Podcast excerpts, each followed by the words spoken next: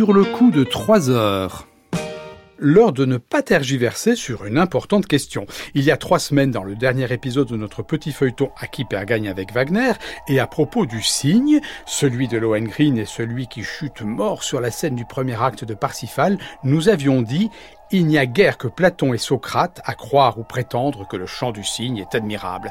Certaines et certains, très légitimement, nous ont sommé de nous expliquer et d'étayer cette affirmation zoologico-musicale délicate.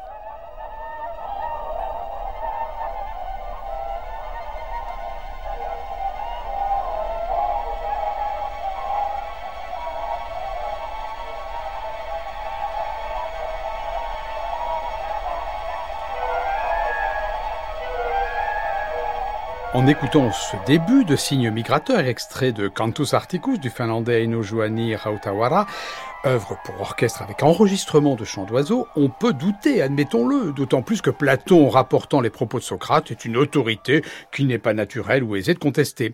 Or, le Phédon contient la scène édifiante et émouvante de la mort de Socrate, mais aussi un autre extrait, idéal pour une épreuve de l'option grecque au baccalauréat, par exemple, le chant du cygne. Je cite.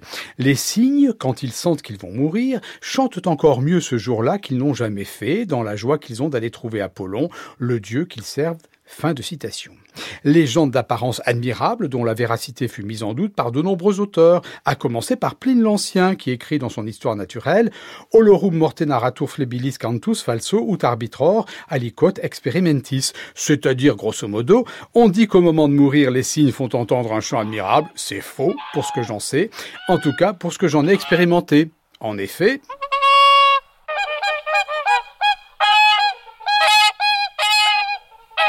Eh oui, mais le mal était fait. Prenez Orlando Gibbons, très grand compositeur du siècle d'or anglais. En 1612, il publie Le Signe d'argent, un de ses plus admirables madrigaux à cinq voix, dont il est l'auteur du texte et de la musique. Et bien qu'il ait forcément entendu le vrai chant du cygne, il écrit s'en remettant aux légendes platoniciennes Le cygne d'argent qui vivant ne chantait aucune note, quand la mort s'approcha et libéra sa gorge silencieuse, penchant sa poitrine sur la rive couverte de roseaux, chanta ainsi pour la première et dernière fois, et ne chanta plus. Adieu toutes les joies, ô mort, ferme mes yeux, vive plus d'oies que de cygnes, plus de fous que de sages.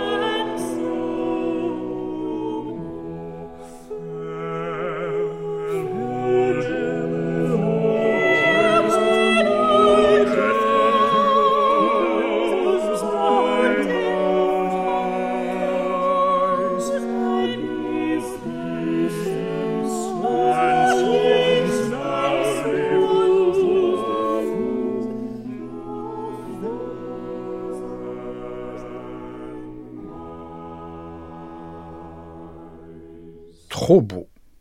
Quelques décennies plus tard, en 1670, Heinrich Schütz, qui vient d'avoir 85 ans, entreprend de composer, en vue de sa publication, un nouveau livre de musique chorale qui réunira deux psaumes, le psaume 119 et le psaume 100, suivi du Magnificat, il achève ainsi l'œuvre l'année suivante, et évoque lui-même l'idée qu'elle soit intitulée Le chant du cygne, ce qui sera effectivement le cas juste après sa mort en 1672.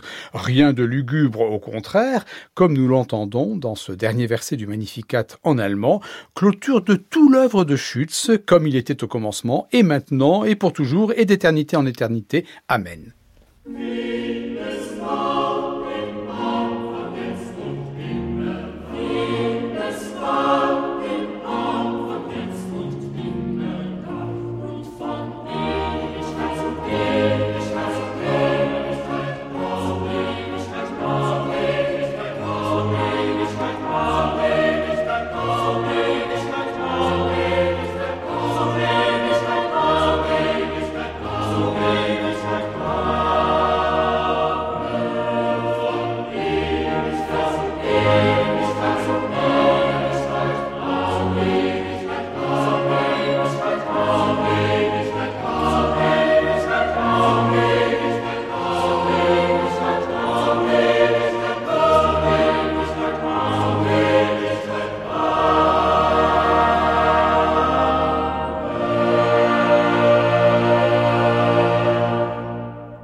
L'autre grand chant du cygne de la musique occidentale, c'est le Schwanengesang de Franz Schubert, mais il n'a pas été intitulé ainsi par le compositeur lui-même. Difficile donc d'en tenir compte, même si ce recueil, post-mortem, de 14 leaders contient de véritables joyaux, d'un ton enjoué, jusque et y compris dans le congé donné au monde, comme on l'entend dans le dernier couplet d'Abschid, l'adieu entraînant, joyeux et léger. Adieu vous, innombrables étoiles, je ne peux m'attarder ici, je dois aller de l'avant, ce qui m'aide, c'est que vous me suiviez si fidèlement.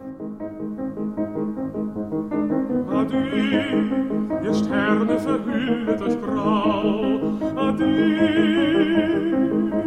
des Fensterlein trübes, verschimmerndes Licht ersetzt ihr unzählige Sterne mir nicht. Darf ich hier nicht weilen, muss hier vorbei. Was hilft es, folgt mir noch so treu? Darf ich hier nicht weilen, muss hier vorbei. Was hilft es, folgt mir noch so treu? Sterne verhüllt euch grau an dir.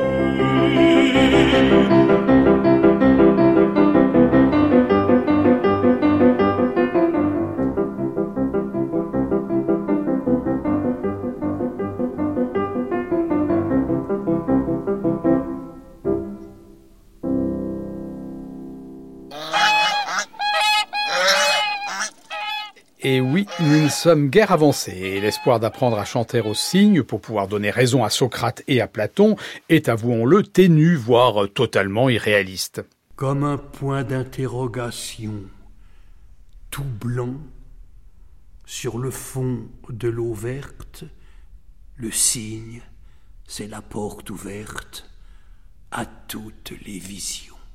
Voilà qui nous redonne un peu d'entrain. À défaut de chanter, le cygne pourrait-il jouer d'un instrument? Et si oui lequel? Saint-Saëns, optimiste, répond oui, le violoncelle.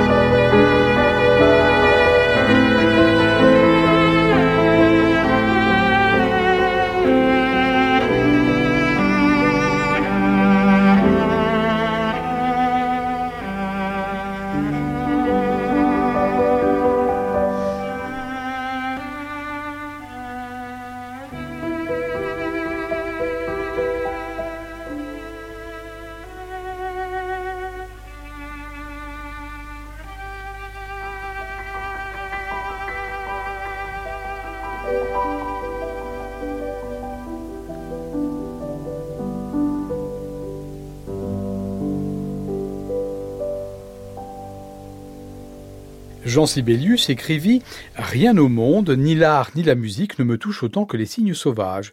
Mais s'agissant du signe de Tuonela, le signe noir sur les eaux noires du royaume noir de l'ombre et de la mort, rien de frivole, mais un corps anglais sublime, aucun espoir de ce côté-là, me semble-t-il.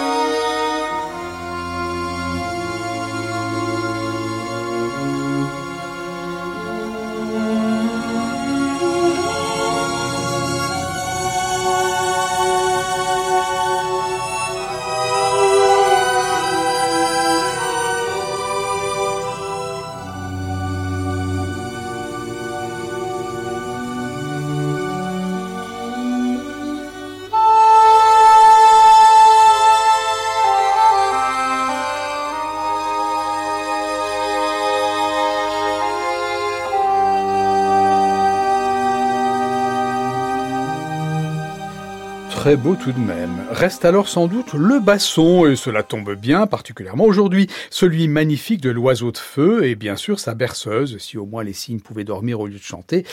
Mais soyons honnêtes, rien ne laisse espérer que l'apprentissage fort exigeant du basson soit à la portée du premier cygne blanc venu.